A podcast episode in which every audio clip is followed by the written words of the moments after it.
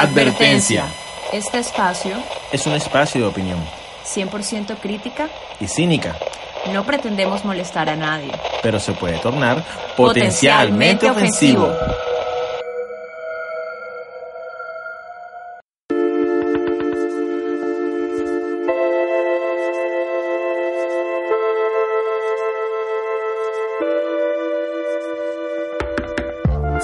Buenos días, buenas tardes y buenas noches. Amigos de Potencialmente Ofensivo, aquí les habla Juan. Y del otro lado tengo a Nicole. Hola, buenas tardes, buenas noches, buenos días, madrugada, lo que sea. Si están en otro planeta, si nos están escuchando, gracias por estar aquí. pero no vengan a la tierra, por favor. Y bueno, eh, pues después de una larga ausencia, hemos decidido nuevamente reunirnos y pues buscando hacer esto de una forma un poco más seguida, a pesar de que la vida se interponga. Pero bueno, estamos ahora en esta ocasión Nicole y yo reunidos para, llamémosle a este episodio, ¿cómo, cómo le vamos a llamar, Ricky? Nunca has perdido lo que nunca has tenido. Nunca has perdido lo que nunca has tenido. Es algo que hace cinco minutos decidimos el nombre del, del episodio, para serles honestos.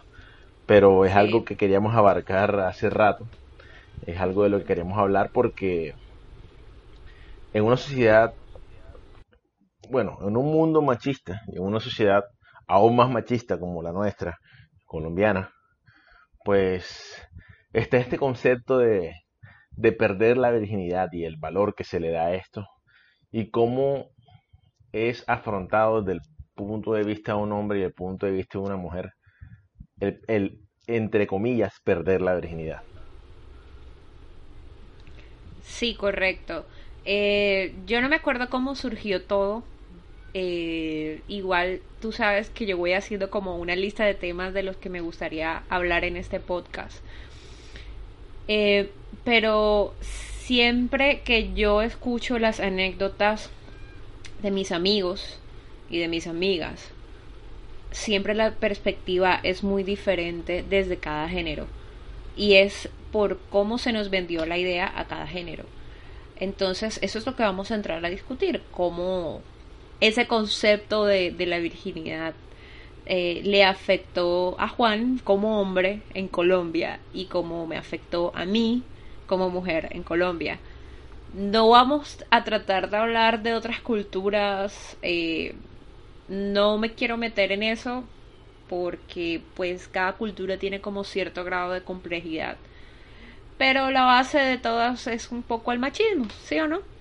Sí, claro. O- otra cosa que es importante pues aclarar es que ni Nicole ni yo somos sociólogos ni expertos en sociología y sociedad. Esto es Ni en eh, educación sexual. ni educación sexual, ni, ni, mucho, ni somos psicólogos. Esto es nuestra opinión en base a nuestras experiencias y experiencias que han vivido de pronto amigos de nosotros, eh, personas cercanas a nosotros, y ver cómo este simple hecho de, nuevamente, siempre que diga esta frase va a estar entre comillas, perder la virginidad, eh, el impacto que esto ha tenido.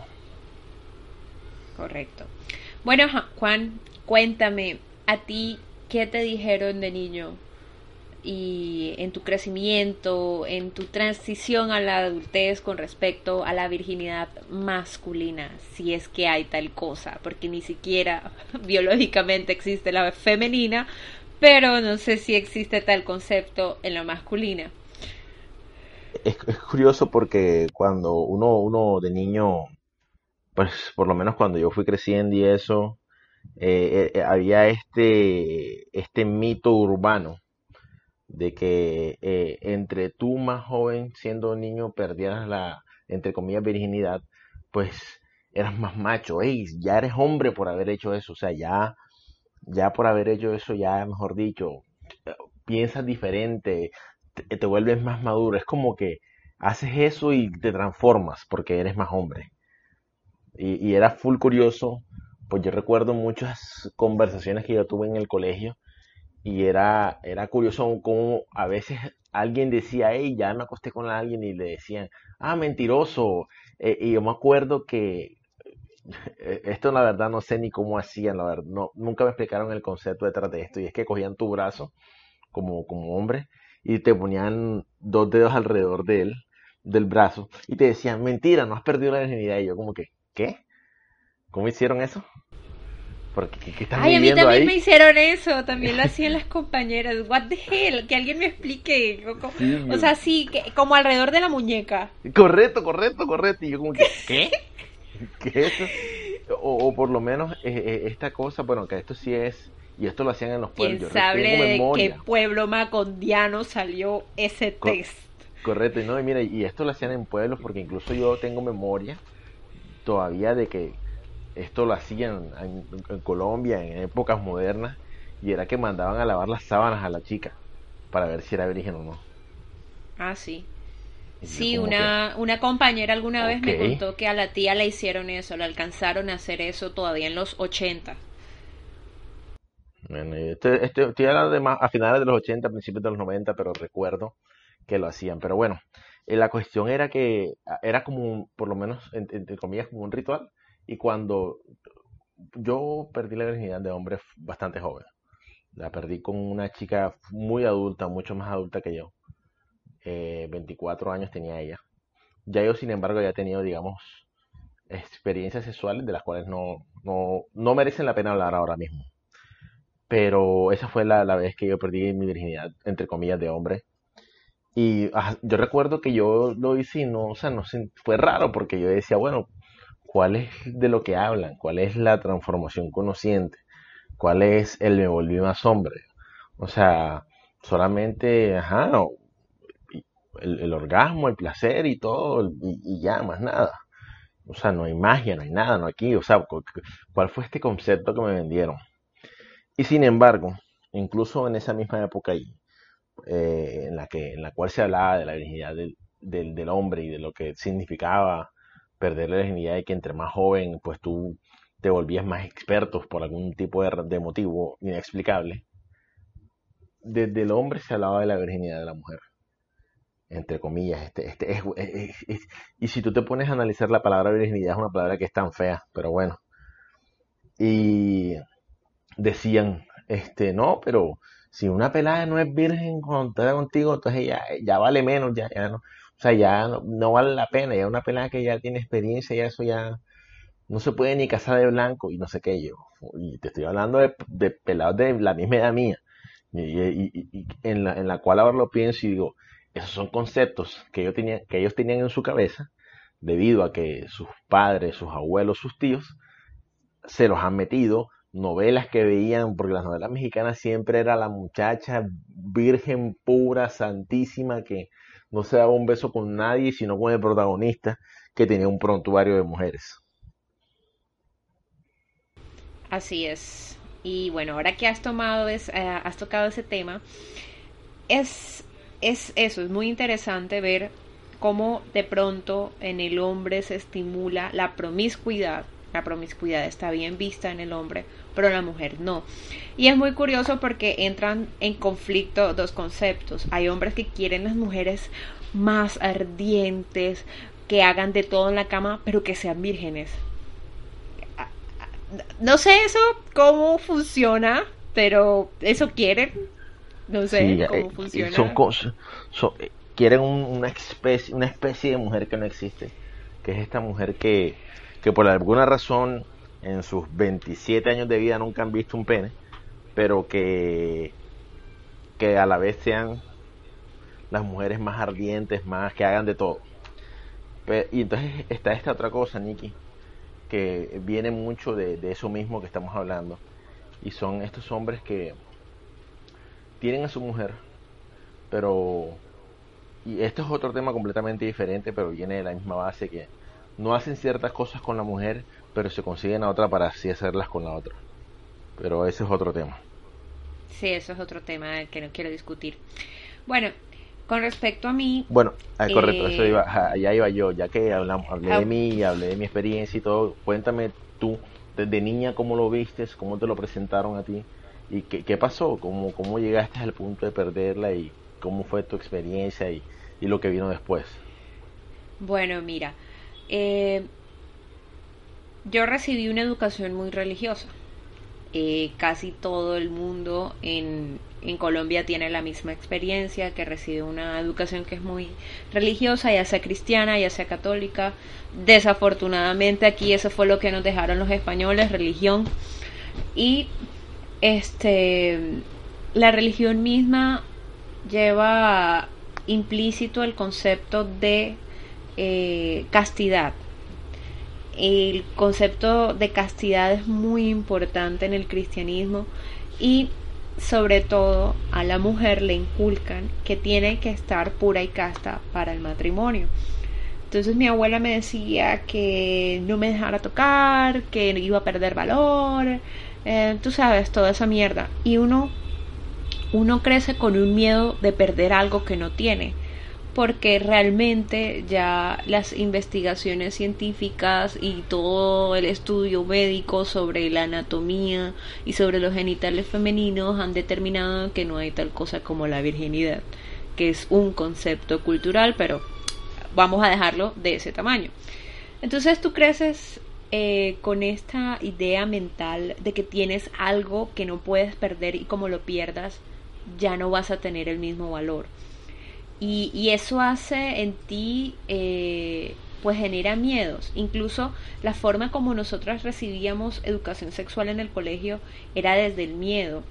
Eh, nos mostraban videos de abortos, videos que, eran muy traumáticos, eh, pero era porque las monjas, en vez de educarnos en educación sexual, la, la, buena, la, la que mostraba métodos, ellas querían que nosotros sintiéramos miedo de tener sexo, de que fuéramos abstencionistas. Me hago entender de que aguantáramos lo más posible hasta que eligiéramos con la persona que nos íbamos a casar.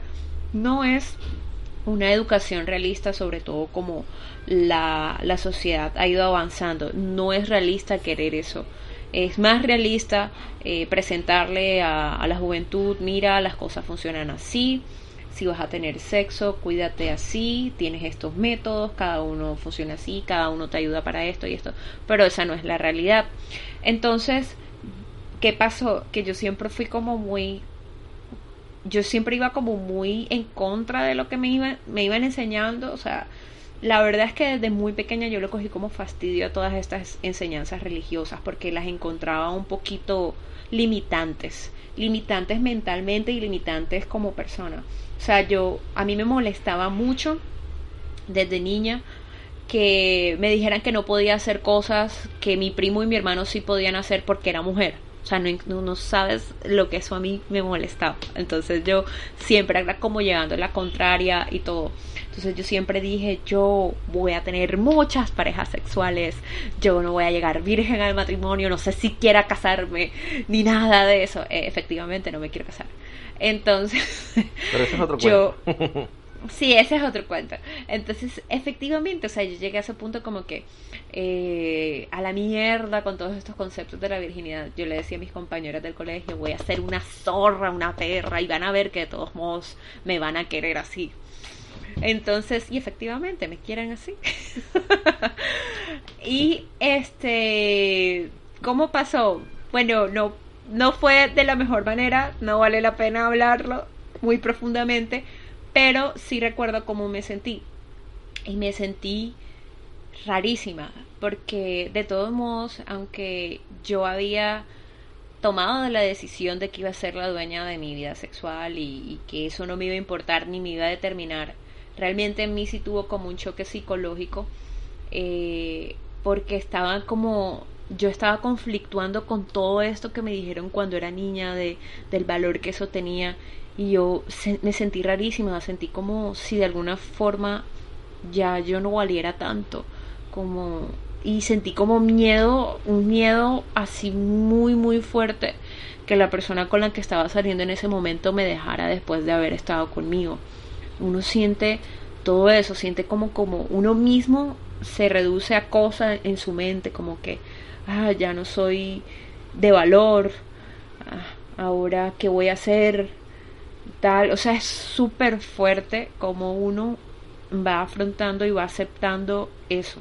Yo, yo imagino que, que eso es como, me imagino que es como de tantos tanto que te, que te metieron esa idea en la cabeza de niña y de joven que tú por más que luchaste en contra de, en contra de, de, de, pues de esa enseñanza o de esa, de esa idea que querían establecer en tu cabeza, que ella ya está grabada ahí en tu subconsciente, que incluso que tú conscientemente la rechazas, que cuando pasó lo que pasó y digamos tuviste tu primera experiencia sexual, ese subconsciente que ya tenía esa idea guardada vino a, floreció y te dijo, ven acá, esto que estás haciendo o que acabaste de hacer está mal porque esto que ya tenías aquí grabado es lo que nos han enseñado toda la vida. Supongo que fue algo más o menos así.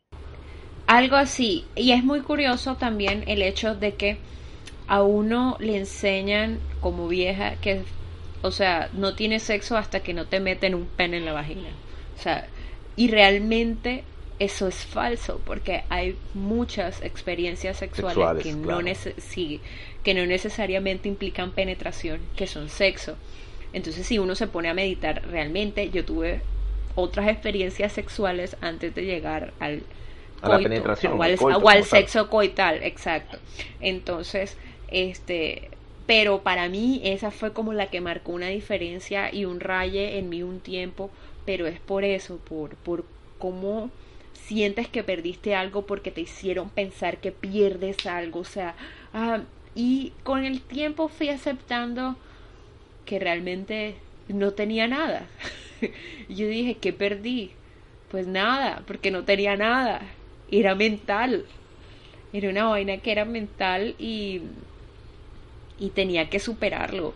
Pero creo que hacemos mal en cómo criamos a las chicas y a los chicos los criamos muy muy diferentes y eso también trae un problema o yo lo vi yo lo veo de esta forma desde mi punto de vista femenino los hombres eh, se les enseñan mucho como a buscar su placer propio y que eso está bien, que ellos busquen su placer. A nosotras las mujeres no tanto. De hecho, mm, la masturbación femenina, uy no, qué horror, eh, tocarte, conocerte allá abajo, no, no, nada de eso. ¿Cómo se te ocurre?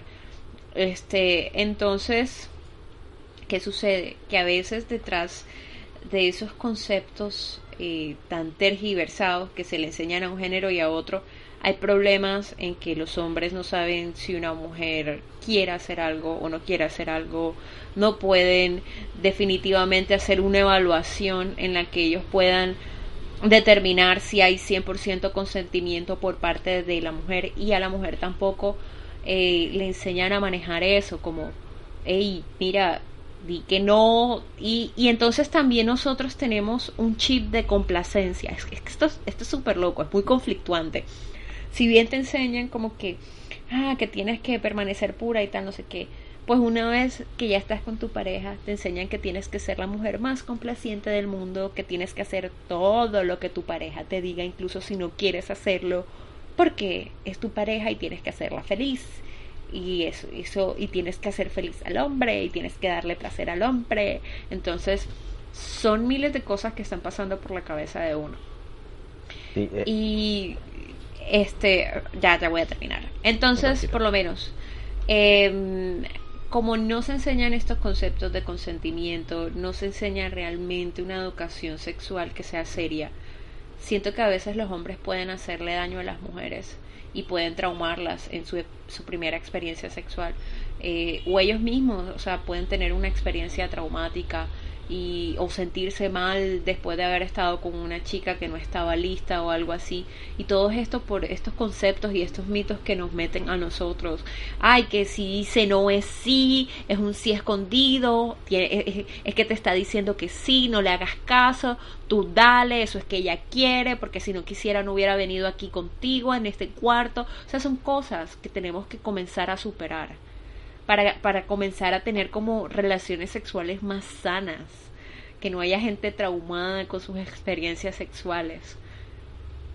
Sí, es muy importante eso que tú dices del consentimiento, sobre todo porque eso es un concepto que a, muchos les vuela por encima de la cabeza. Porque como tú dices, hay eh, está siempre el, no, pero mira, es, analiza cómo dijo no para ver si es en verdad no o es un sí escondido.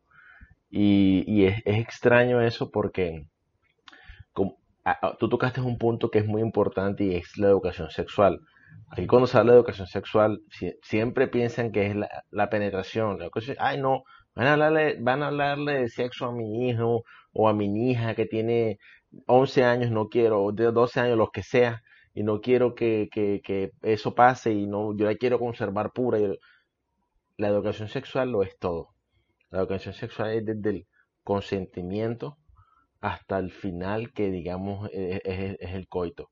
Es todo el proceso, es la autoexploración, es el- la planificación, es el cuidarse de enfermedades, es eh, eh, la autocomplacencia. Todo eso en- en- encierra como tal la educación sexual. Y yo soy de los que pienso y- y siento y, y- y apoyo el hecho de que hay en todos lo- los, los colegios y, y todos los centros de educación, educación sexual verdadera, que le enseñen a, a- los jóvenes de, consentimiento, de, de- de que, de que se quiten de la cabeza esa idea de la virginidad, de que, de que el coito siempre tiene que ser eh, con consentimiento mutuo, de que, eh, eh, como dices tú, a, a las chicas siempre les enseñan o siempre están como que tú estás ahí para tu marido y, tienes que hacer lo que él te diga porque si no se va y busca otra, porque esa es la otra que hay aquí. No, si lo que no lo haces tú, lo hace la otra.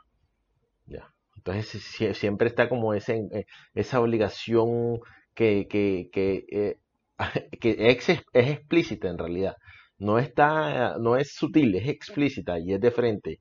Y, lo dicen en todas partes que, que y- y tú te ves novelas, películas, lees libros y todo, y, y mucho de ese material está empapado de esa, de esa costumbre, de ese, de esa ideología que hay y que nos ha acompañado por mucho tiempo y que solo recientemente es que se está trayendo a la luz cambios con respecto a eso, y pero que todavía nos faltan.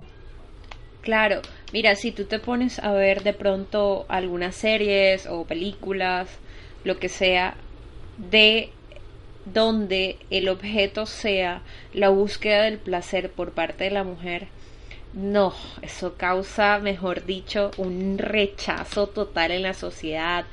Y probablemente a esta mujer le pongan algún tipo de personalidad oscura, villana o vil, como una mm, femme fatale, o sea, tienes, o sea, la única forma de que puedes ser una mujer en la que estás en la búsqueda de tu propio placer y complacencia es porque es una mala mujer. Sí, porque este, qué horror uno hablar mal de un hombre que fue mal polvo. Oh, no, no puedes hacer eso. A mí me da risa porque yo sí lo hago.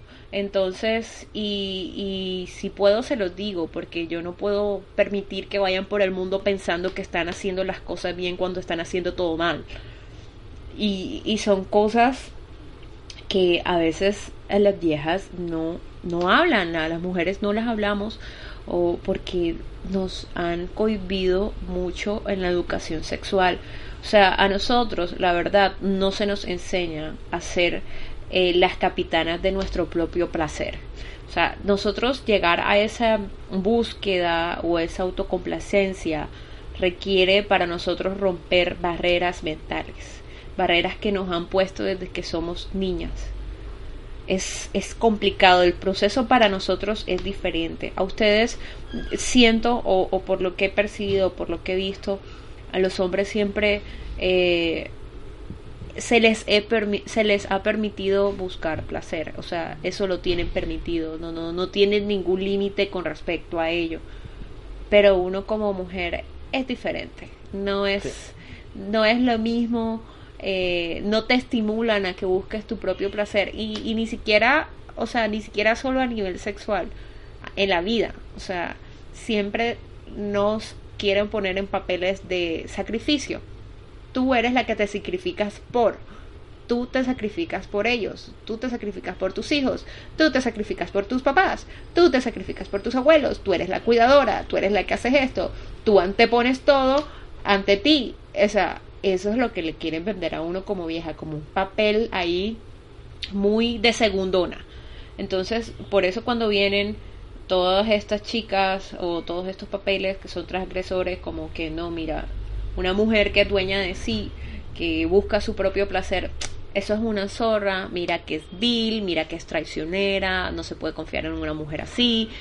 No la pintan generalmente como el mejor modelo a seguir.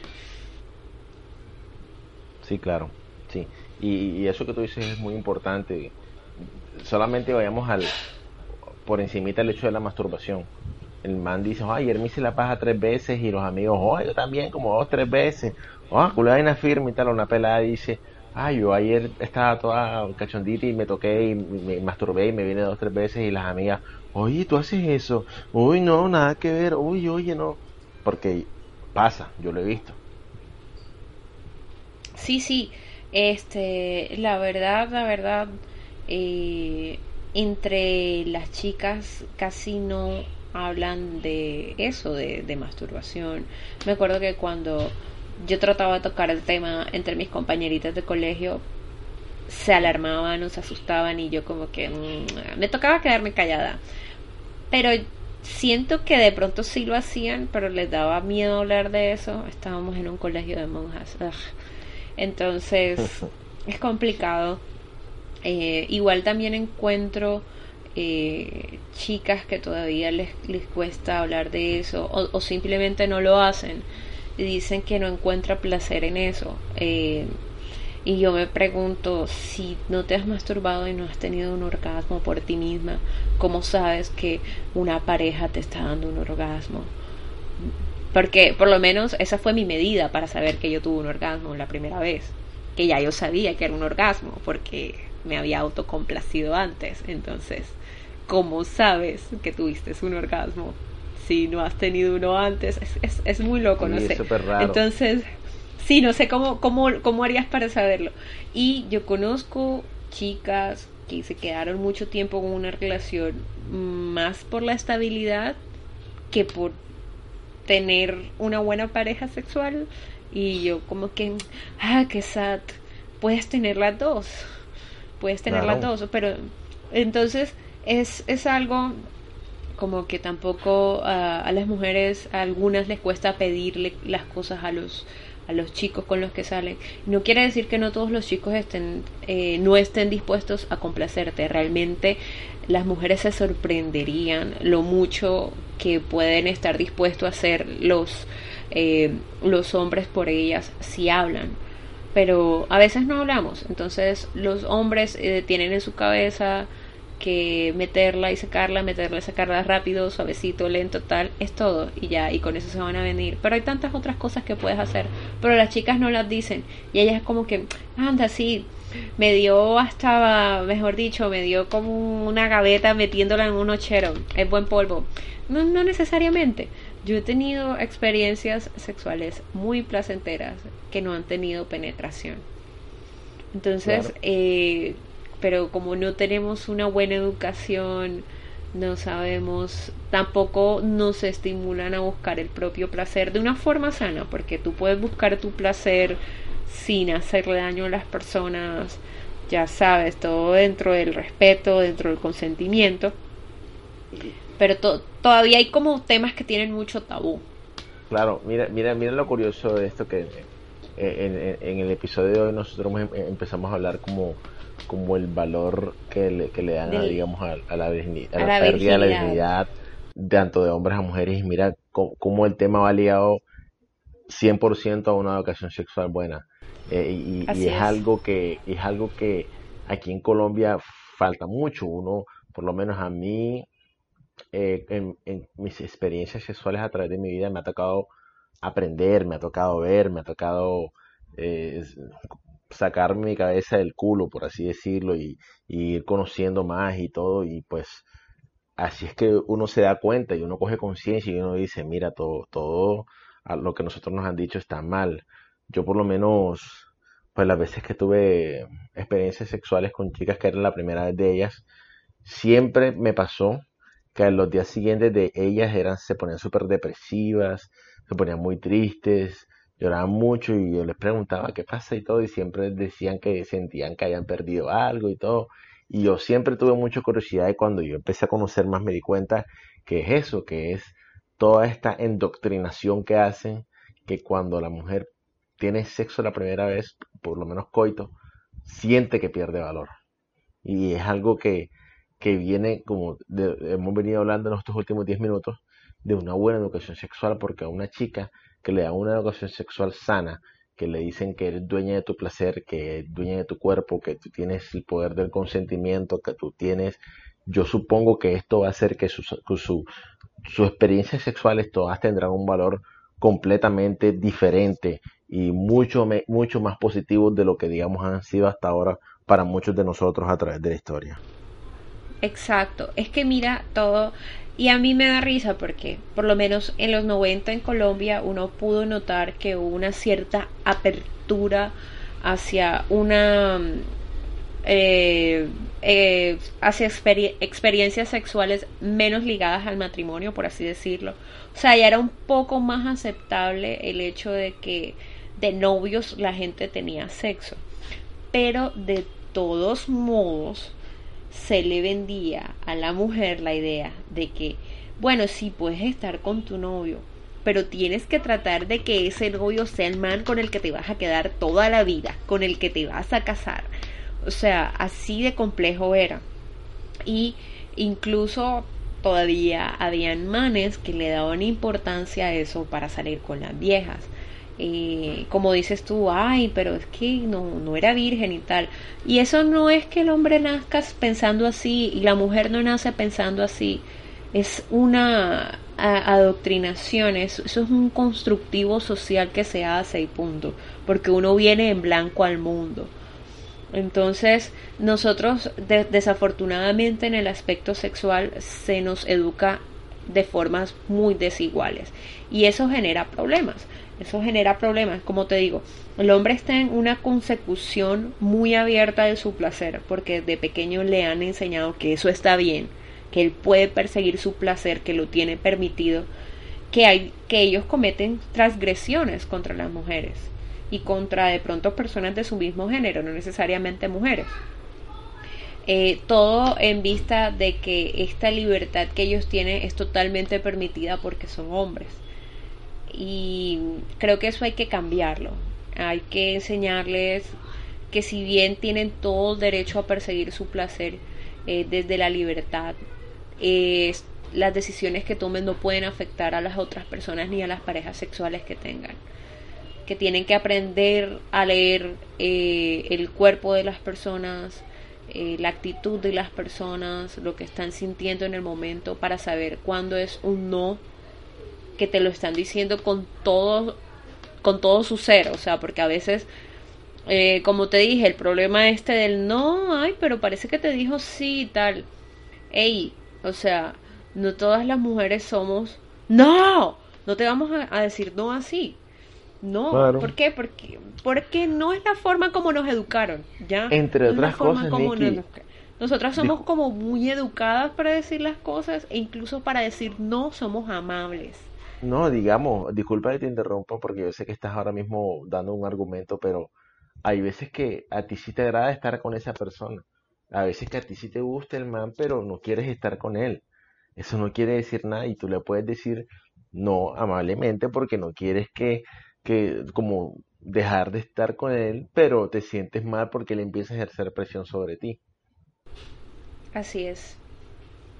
Eso sucede también, lo cual pienso que es perverso. Eh, creo que no sé, no, no he sido la única, pero hay muchas chicas, me incluyo, que han recibido manipulación por parte de sus parejas o exparejas para tener sexo, incluso aunque no quieran, y terminan cediendo porque tenemos nuevamente este chip en la cabeza de que tenemos que complacer, porque si no complacemos nos van a reemplazar. Sí, sí, sí, es cierto. Y, por lo menos, y, y es muy, es jodido incluso, Nicky, porque yo conozco manes, incluso, que después que perdieron la virginidad, o sea, bueno, así le voy a llamar todo el episodio, se sienten mal. Después de su primera experiencia sexual, se sienten de pronto mal, dicen, hey, no sé, me sentí raro, eh, yo lo hice solamente porque todos mis amigos lo habían hecho, o porque mi, mi, papá me dijo que, que ya, o sea, como que siempre me habló que, que después de esto es que uno se hace hombre y yo por eso me sentía motivado a hacerlo, pero yo no me estaba, yo no estaba preparado, yo no sé si, si esto fue bueno, no me no sentí placer y, y es, y es curioso, y es full curioso eso. Y, incluso yo me acuerdo, hasta hace en los 90 esto se veía, no sé si ahora yo tengo rato que no tengo pues contacto con gente con hijos adolescentes, pero recuerdo mucho el hecho de que cogían y, y decían, no, este, ya mi hijo va a cumplir 14, le voy a llevarlo donde las prostitutas para que pierda la virginidad. Y yo decía, bueno, pero, pero qué diablos. Sí, qué diablos, qué horrible buscando que tu hijo contraiga una ETS. Padre del año, padre del año. No, marica, o sea, qué loco. Eh, pues sí, ese cuento sí lo escuché bastante, me parece terrible, me parece irresponsable. Y mira, es también es una cosa que al hombre se le educa mmm, como que mm, bueno, a nosotros nos venden la idea de que nosotros tenemos que relacionar mucho el sexo y el amor. Ustedes es al contrario. El sexo no es igual que el amor y por eso creo que también nosotros tenemos muchos eh, problemas de comunicación con las parejas masculinas porque sentimos que lo estamos dando todo al tener sexo con esa pareja, pero es eso, es estas cosas tóxicas y dañinas que nos han metido desde que somos pequeños. Pero también de alguna forma le enseñan al hombre que este todo el sexo que tiene que tener eh, debe ser sin amor. Y o lo hacen sentirse incómodo por sentir amor mientras tiene sexo o algo así. Lo he percibido a veces de esa forma. Y entonces sí hay como hay como una dinámica ahí entre el sexo y el amor eh, desde la perspectiva de los dos géneros que, que, no es sana todavía. ¿Recuerdas, Nicole, que hace unas, unas semanas nosotros hablábamos de cómo a, a, la mujer incluso si, si de pronto en su mente tiene que puede utilizar el sexo como un arma, no siempre resulta siendo así? ¿Recuerdas que tú no. me comentabas que cuando a veces tú solamente quieres, digamos, voy a tener, voy a digamos, a tener, a, voy a estar con alguien solamente por placer, digamos, por sexo, pero de repente empiezas a, desarrollar sentimientos y es porque toda tu vida te ha metido en la cabeza que te acuestas con alguien porque lo aman, si no, no. Sí, o sea, o, o, que, o que el sexo es como la mayor muestra de amor, una cuestión así. Y que, y es también como nos las han vendido las películas y las novelas mexicanas estas horrorosas. Este, es la última prueba. Como, sí, es como la, la mayor prueba de amor que le puedes dar a un hombre, es dárselo. Oh, sí. No, marica, qué estupidez. Y eso hace mucho daño.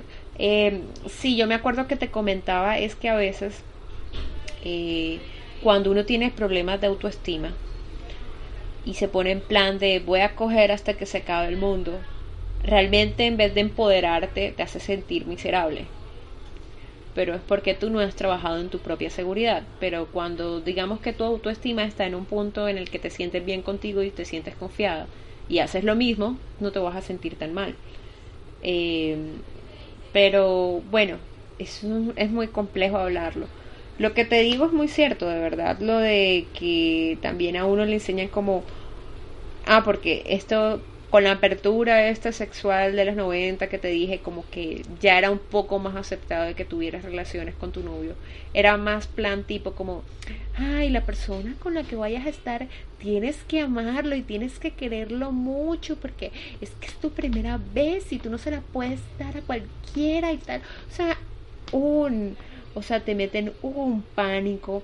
Y entonces después también está el hecho de que este man con el que estuve no me quería o me dejó cuando estuve y ya no valgo nada porque man me dejó y no me amaba y entonces yo pensaba que me amaba y no me amaba y ahora qué voy a hacer y ahora no tengo valor y, y o sea qué rollo. y, hasta me y hasta me acosté con él y ahora yo y, ajá, yo... y ahora me acosté con él y ahora y él no me amaba y yo pensaba que él me amaba y ahora ay no qué voy a hacer ya no valgo nada no basta Basta, basta, eh, chicas.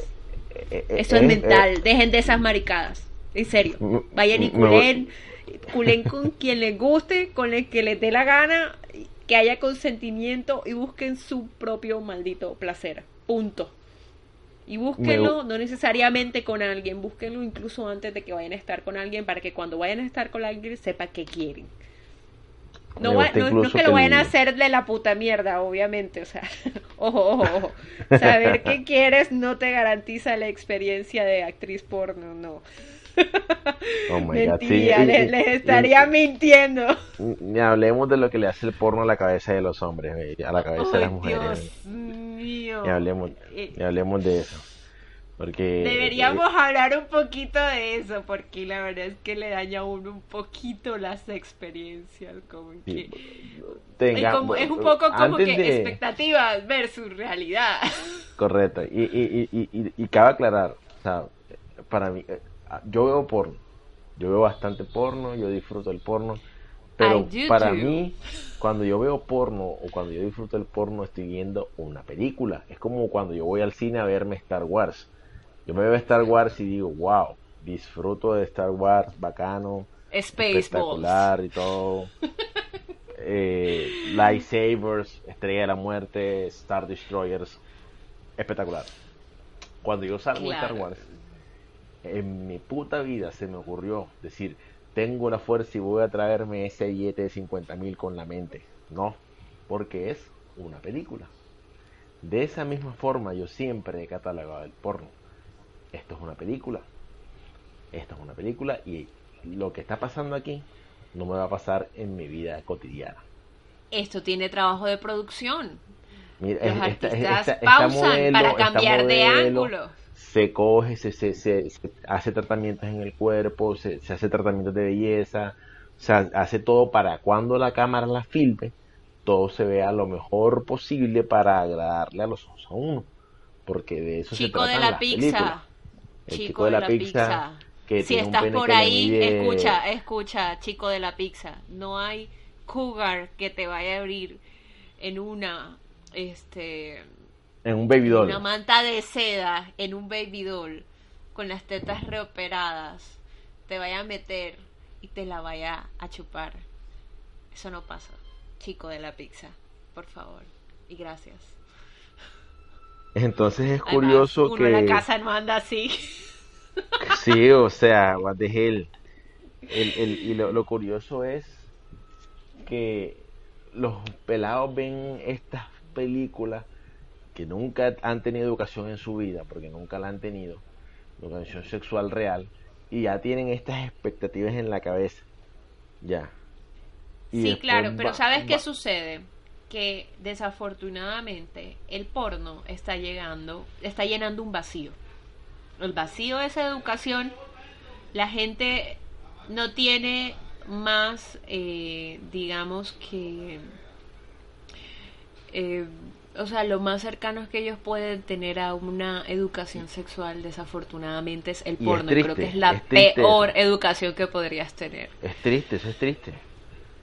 Sí. Es, es un vacío que está llena, el porno está llenando un vacío y entonces el porno llena de todas estas fantasías a los hombres eh, que no son realistas, que no, no son realistas. A veces, eh, muchas veces hubieron muchos chicos que me dijeron, no, es que vi esta película me gustaría que tú hicieras esto. Yo, eh, mira, no es realista esto que me estás pidiendo. Eh, yo no te estoy pidiendo esta verga que te llegue a la rodilla, entonces no es realista lo que tú me estás pidiendo a mí. Exacto. A, lo, a lo bien, o sea, sin No, y- ofender No, a los y- menos y- de 15 centímetros por ahí. Sí, pero, pero es que, o sea, a ver, vayamos al hecho de que el pene, el pene promedio mide 15 centímetros y de repente tú estás viendo la Exacto. Y película está bien, porno. por cierto, chicas, Claro, eso está bien. O sea, o sea, más que bien, y te, te estás viendo toda esta película porno y tú ves este pene que mide como 25 centímetros y tú dices, no, o sea, ya para qué voy a concursar si, o sea, no, voy corto de arma ahí y yo. No, es que, es que eso es una locura. Y es que el porno está hecho para ser visual. Claro, y por o eso, sea. y por eso diga, y, por- y, y, Nicky, tú ves, eh, como tú dices, desafortunadamente, el porno está llenando un vacío.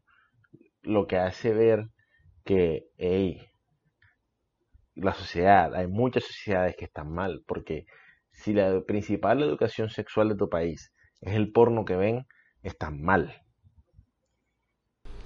¿Sabes de qué me acordé? ¿Te acuerdas de, eh, de Girl Next Door? Claro. Bueno, ¿te acuerdas que los chicos quisieron hacer videos de educación sexual que Claro, fueran claro. buenos? O sea, eso no sería en realidad tan malo. No es mala, no es Eh, tan mala idea, de hecho. No, no es tan mala idea. Vamos a ser honestos. Uno como, por lo menos yo desde temprana edad, yo misma me eh, estaba expuesta a contenido sexual explícito. Pero sería bueno estar, eh, eh, no sé, expuesta a contenido sexual explícito con contexto. Con, Why con not? contexto y con, y con- con alguien que te explique. Que, Por eso, que- con porque, guía, con una eh, guía. O sea, yo, yo tengo amigos que me han dicho que han estado con. "Ah, No, pero es que esa vieja tiene la vagina fea. Y yo, ¿qué es tener una vagina fea? Explícame. ¿Qué es tener esta? Di- Dime, ilústrame. Porque todas son diferentes. Tú no te vas a contar lo que ves en el porno porque eso no es real, eso es una película. Explícame qué es una vagina fea. No, que es que yo... Cállese la boca, hombre. Me da cola porque... No, es que, no, es que, tenía, es que tenía vello. Y yo, ah, ay. Ahora sí, pues.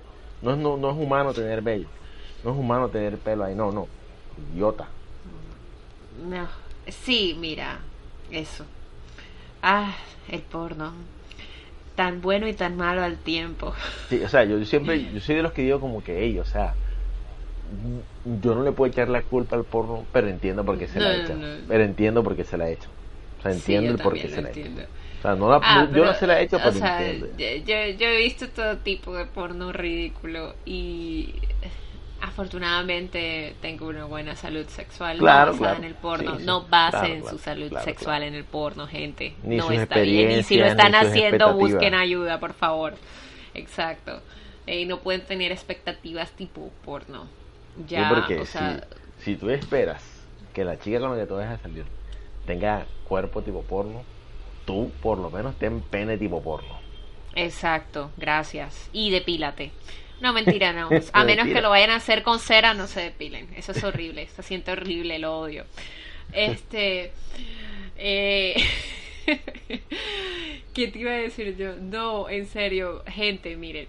Nadie, o sea, no van a tener una experiencia como el porno. ¿Por qué? Porque el porno son productoras. Hay cinco camarógrafos que están grabando como de cinco diferentes ángulos, que están echando líquido sobre los actores para que se vean sweaties y se vean sexys y se vean provocativos.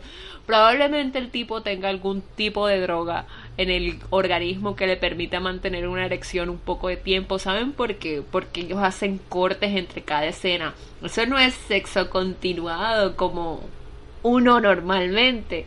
No, esos son varias escenas grabadas de diferentes ángulos. Y sí, las actrices la mayoría del tiempo están fingiendo. ¿Por qué? Porque ese es su trabajo. Claro. Entonces, por favor, relájense con el porno, tómenselo como es, como dice Juan, como una película de ciencia ficción sobre relaciones sexuales. ¿Por qué? Porque chico de la pizza, nadie te va a abrir la puerta y te la va a chupar. Sí, a ver. Yo voy a llevar la pizza a este lugar y me va a aparecer una mujer de 40 que tiene el cuerpo de peladita de 25 y con un babyol. Exacto. A ver. Y no, tie- y no tiene con qué pagar. Sí, ah, ah, eh, bueno, me puede pagar con, usted sabe, I mean, o sea, guiño, guiño. yo veo porno debido al plot. Ey, a veces, a veces, eh, confesión aquí algo shady. A veces, este, sí me pongo a ver la parte actuada del porno para ver esos guiones, ¿qué tal? Y- Sí, pero solo para que, reírse. what the- exacto, yo como que, what the hell? What is going on? Ay. Porque, porque esto es así, chicos. Perdón mi spanglish cuando estoy muy emocionada o algo me da risa. Me preocupa, me preocupa muy poco cómo pronuncio las palabras, muy poco. So I'm gonna talk like Sofía Vergara something like that. Este, este sí, en, en fin, entonces Pues sí, entonces, eh, mira, conclusión, que- conclusión, superemos esas vainas, superemos esos, esos imaginarios culturales. Eh, Incluso, incluso esa barrera, de ahora que van a ser papás, por favor. Generación de ahora tienen esa responsabilidad de crear seres humanos más saludables mentalmente. No les dañen las experiencias sexuales metiéndole miedo con respecto al sexo.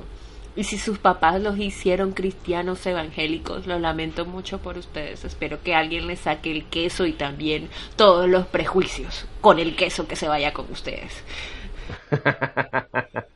Pero sí, no, mira, incluso barreras, porque eh, todos estos prejuicios y todas estas indoctrinaciones y todas estas costumbres, todas estas son barreras que a ti te impiden disfrutarte como al 100% y disfrutar con la pareja que tengas y aprender del consentimiento y aprender que no siempre tienes que estar, no siempre te tienen que decir que sí, aprender de muchas de estas cosas que van a ser buenas experiencias para ti y para tu pareja y para tus futuros hijos y, y son cosas que, que desafortunadamente han tenido que pasar muchos años para poder llegar a aprender y poder llegar a comprender todas estas cosas, pero que al fin parece que ya estamos tomando como otro camino con respecto a eso, a pesar de que todavía hay mucho retraso, pero, pero es bueno ver que de pronto por lo menos hay eso y, y, y, y por favor, quítense la palabra virginidad de la cabeza.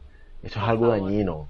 O sea, No pensar pregunten, no pregunten, ¿eres virgen? con, ¿Eres con- virgen? con cuántos has, con cuántos has estado antes de mí. O sea, esa pregunta es ultra tóxica. A ti no te importa cuántas parejas ha tenido la persona con la que estás. A ti lo que te debe importar es que va a estar contigo de ahí en adelante y eso. Más nada, y tú disfrutar con eso. O sea, si la persona Voy a echar un uno, cuento dos, aquí tres, que, que me diez, acabo de 20. acordar. claro, dime, claro, échale, échale, échale. Estaba una vez, estábamos en un salón de, de entrenamiento de algún trabajo X que no voy a mencionar el lugar, pero bueno. Este, las personas que están involucradas en esta historia están protegidas su identidad, no se preocupen. Entonces estaba hablando de los tampones y, y lo genial y cómo me cambiaron la vida. Ahora me cambió la vida la copa menstrual, chicas, usen copa menstrual. Este, pero en su momento me cambió la vida los tampones. Entonces estaba hablando con un compañero, ah, tal, los tampones. Y llega otro chico que se mete que el tipo, pues ya ha cambiado, hemos visto que se ha desaforado en las redes, anda alcohólico, saliendo, ya, ya cambió, ya cambió.